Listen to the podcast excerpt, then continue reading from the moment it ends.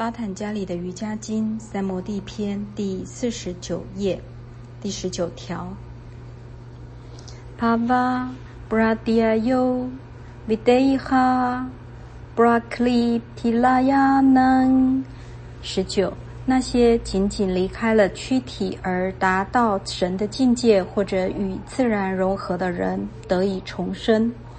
如果你只练了一点显著的沉思冥想就去世了，那么你是否失去了所有修行的益处？巴坦加里说不会的。一旦你能控制一点本性，在到达最高解脱的境界以前失去了身体，你会继续变成本性的控制者。这样的人叫做神 （Videha）。假设你已经控制了整体的要素身体。还没有进入精微的要素精气神，变成所有本性整体要素的控制者。如果你已停止杀阿西米达三摩地冥想在自我上的练习，而这又正好触及本性的深处，你就变成本性的控制者。这样的人叫做 Shida Busha，或是能控制各种幻象的神。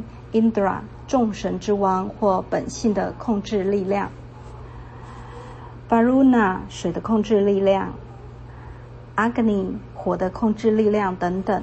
但是不论他们变成谁，都得回来继续研究如何得到解脱。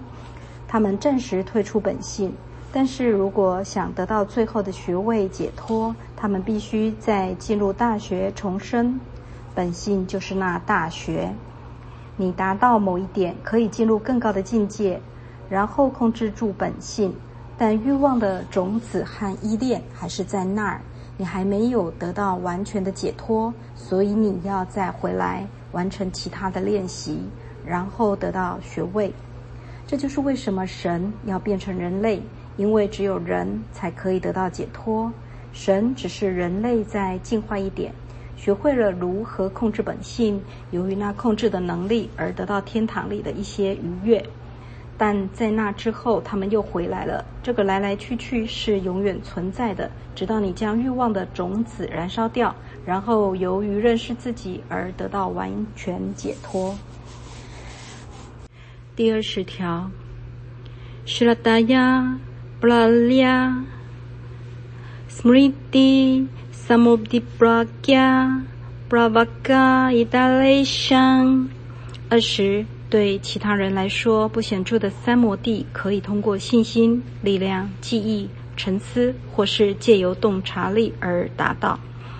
这是帕坦加里给予的一些方法，在瑜伽练习篇中会有更进一步的讨论。